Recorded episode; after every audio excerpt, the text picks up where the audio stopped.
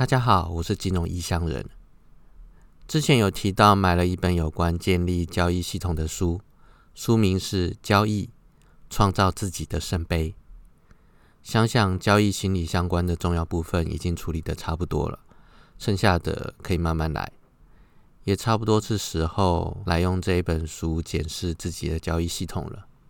拿起这本书看了作者名字，觉得很熟。我的信箱里有他公司寄来的信，应该是接触杠杆交易那几年开始收到他公司讯息的。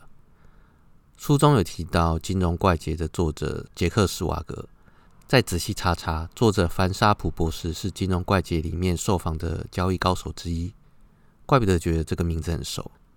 说明一下，《金融怪杰》系列是杰克·斯瓦格深入采访顶尖交易高手的书。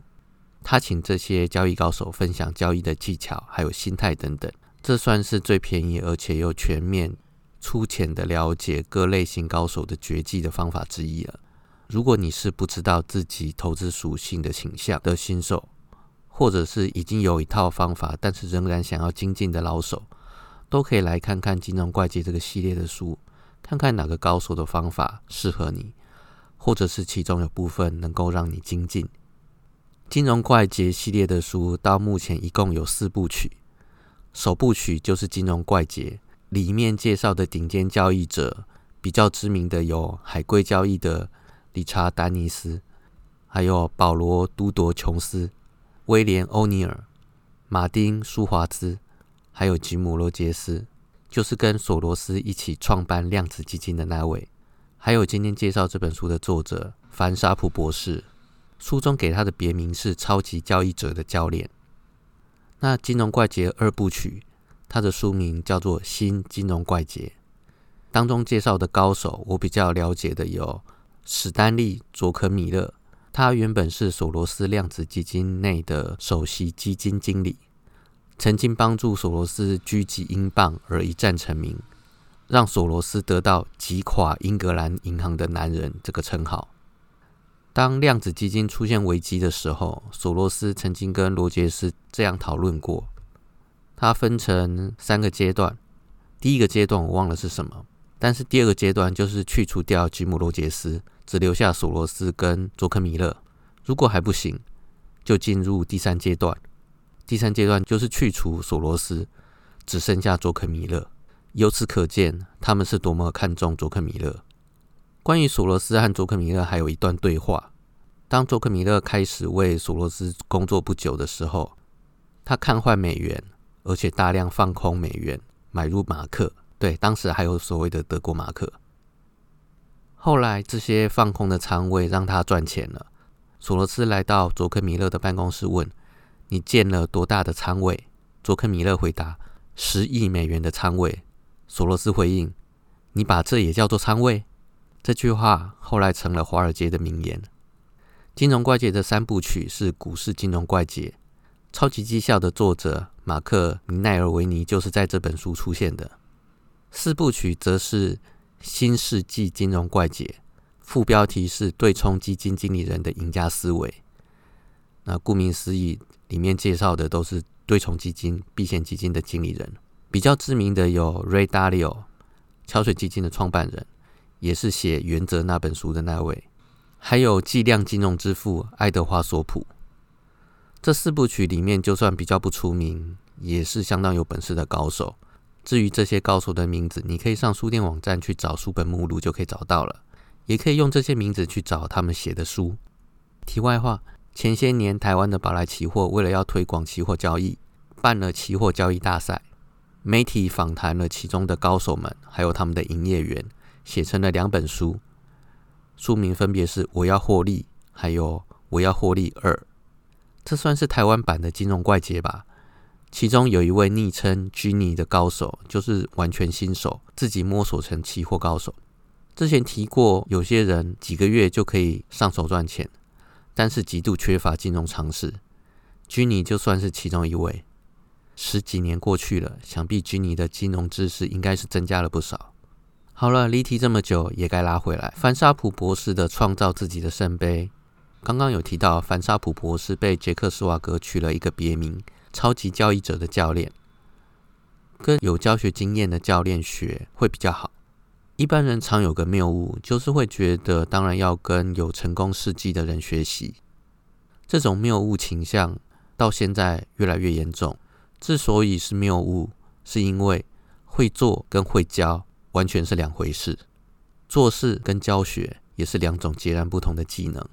直接跟高手学习，就是把两件不相干的事混为一谈。所以听听看高手怎么做，是可以学到观念跟技巧，但是那些不足以让你能够在市场上赚到钱。因为有些他觉得理所当然、不需要特别提的事情，而你不知道。但是缺少了那些，就没办法在市场赚钱。若真的要学好，还是找有实战还有教学经验的教练会比较有效果。当然，你可能会担心这些不是顶尖交易员的教练是否真能教会你。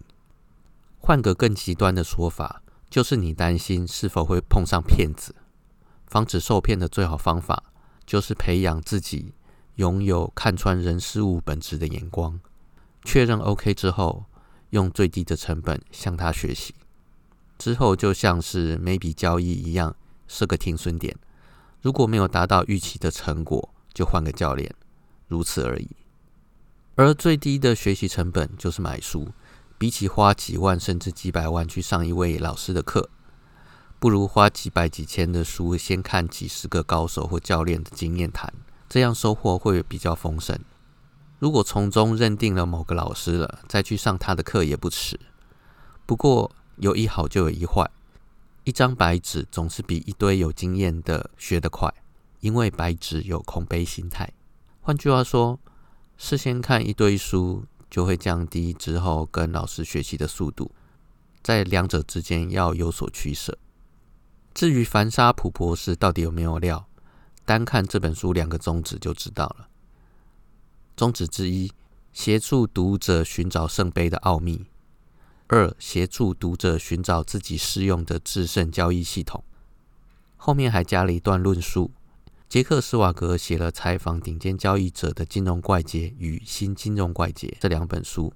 最后，杰克归纳这些人之所以能够成功，最重要的因素是他们使用了适合自己的交易系统。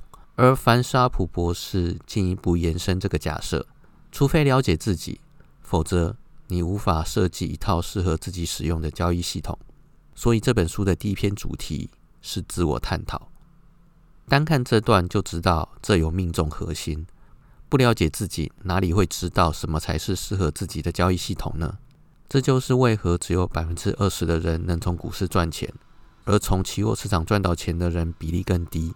原因就在于此。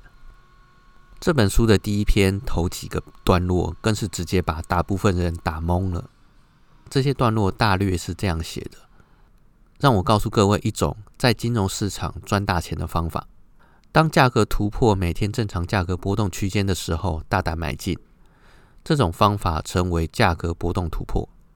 某位著名的交易员就用这个方法赚进数百万美元。实际的做法如下：先计算昨天的价格区间，如果有跳空，就把跳空区间加进来，这个称为真实区间。把昨天的真实区间乘以百分之四十，价格往上突破区间上限就买进。反之，往下灌破区间下限则放空。这个方法胜算大约百分之八十，长期照这个策略执行就可以赚大钱。各位觉得这套系统如何？有数以千计的投资人与投机客喜欢这套方法。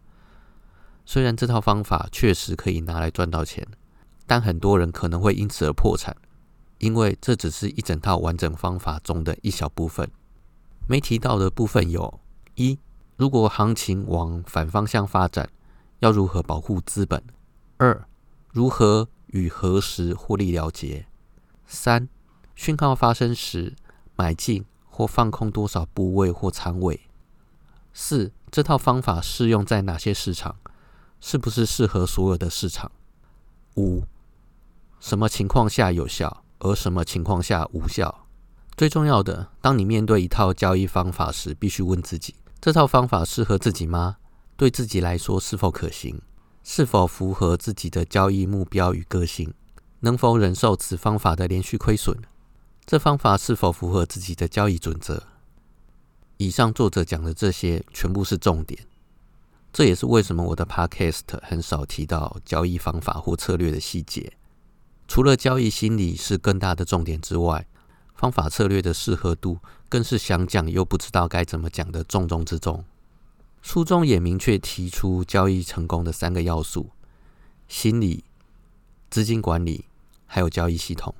资金管理就是上面提到的，当讯号发生时，要进场多少的部位或仓位。多数人只注重系统，而不太在意前面两个要素。但是只要有足够经验的交易者都知道，三者都很重要。其重要程度的顺序就是心理，然后资金管理，最后才是交易系统。甚至有人会觉得这个比例是六比三比一。有趣的是，在模仿成功者的行为模式这中间的一段是这样说的：当别人把他们的交易方法传授给你的时候，通常只传授表面上的行为。这不是他们想留一手，而是因为他们并不真正了解其行为的关键所在。即使他们了解相关行为的真正关键，恐怕也很难传递这方面的资讯。这段话听起来有没有很耳熟？之前我在某一集的 podcast 有说过类似的话。这也是为什么我说找教练会比直接找高手学来得好的原因之一。这本书在第一篇破题，第二篇讲心理之后。第三篇并不是直接讲资金管理或交易系统，而是设定目标。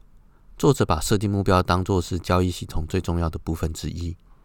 一般人看到这边可能会满头问号，但是先厘清自己的状况、个性、现实所能承担条件，才能创造出适合自己的交易系统。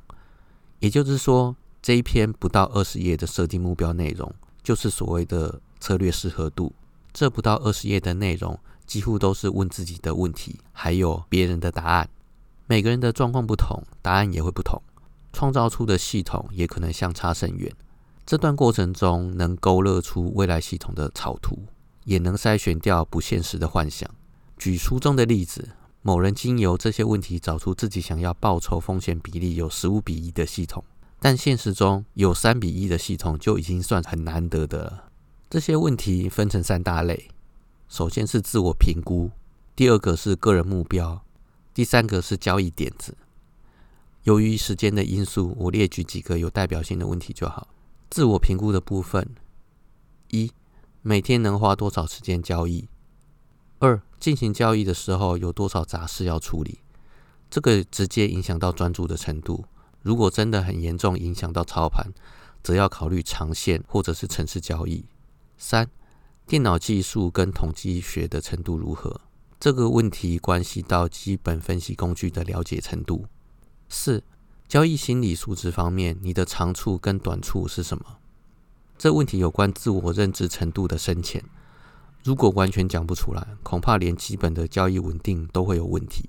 那在个人目标的部分，五有多少的资金，经得起多少损失？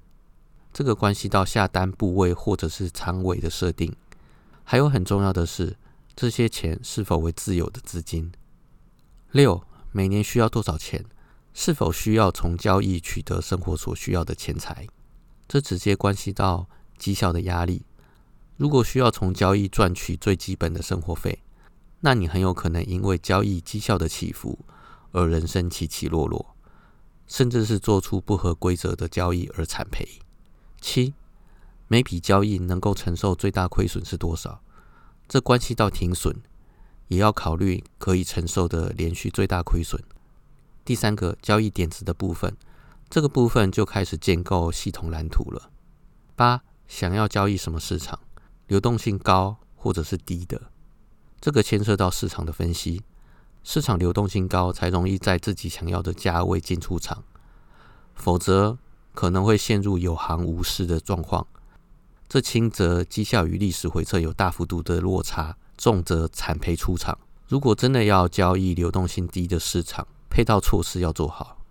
而流动性高的市场，通常也有一个好处，就是它的波动，就是它的波动幅度也会比较大，趋势比较明显，容易判断，也比较不容易受到所谓大户的控制。九，你要用什么方式获利了结？反转停止，还是追踪性停止，或者是价格目标，还是其他的获利了结方式？这个问题看起来没什么，但是很深远的影响到系统绩效，甚至是你在建构系统的时候，也会常常想要调整这个部分。所以，先能有个初步的想法，有助于快速建构系统。十，如何确定交易部位大小？如果交易的部位太小，会赚的很少；而部位如果太大的话，则容易直接影响到最大亏损。如何在获利与平衡之间？调整到自己可以接受的平衡点，是所有交易者永远的课题。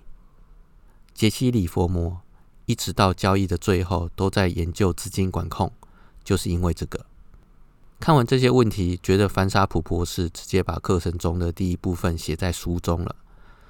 这很明显是需要有经验的人来辅助作答，并做现实的修正，也就是顾问式协商或者是教练指导的部分。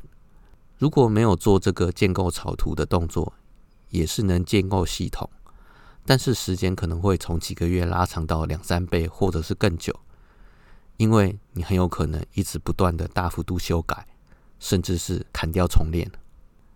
今天就先到这边了，拜拜。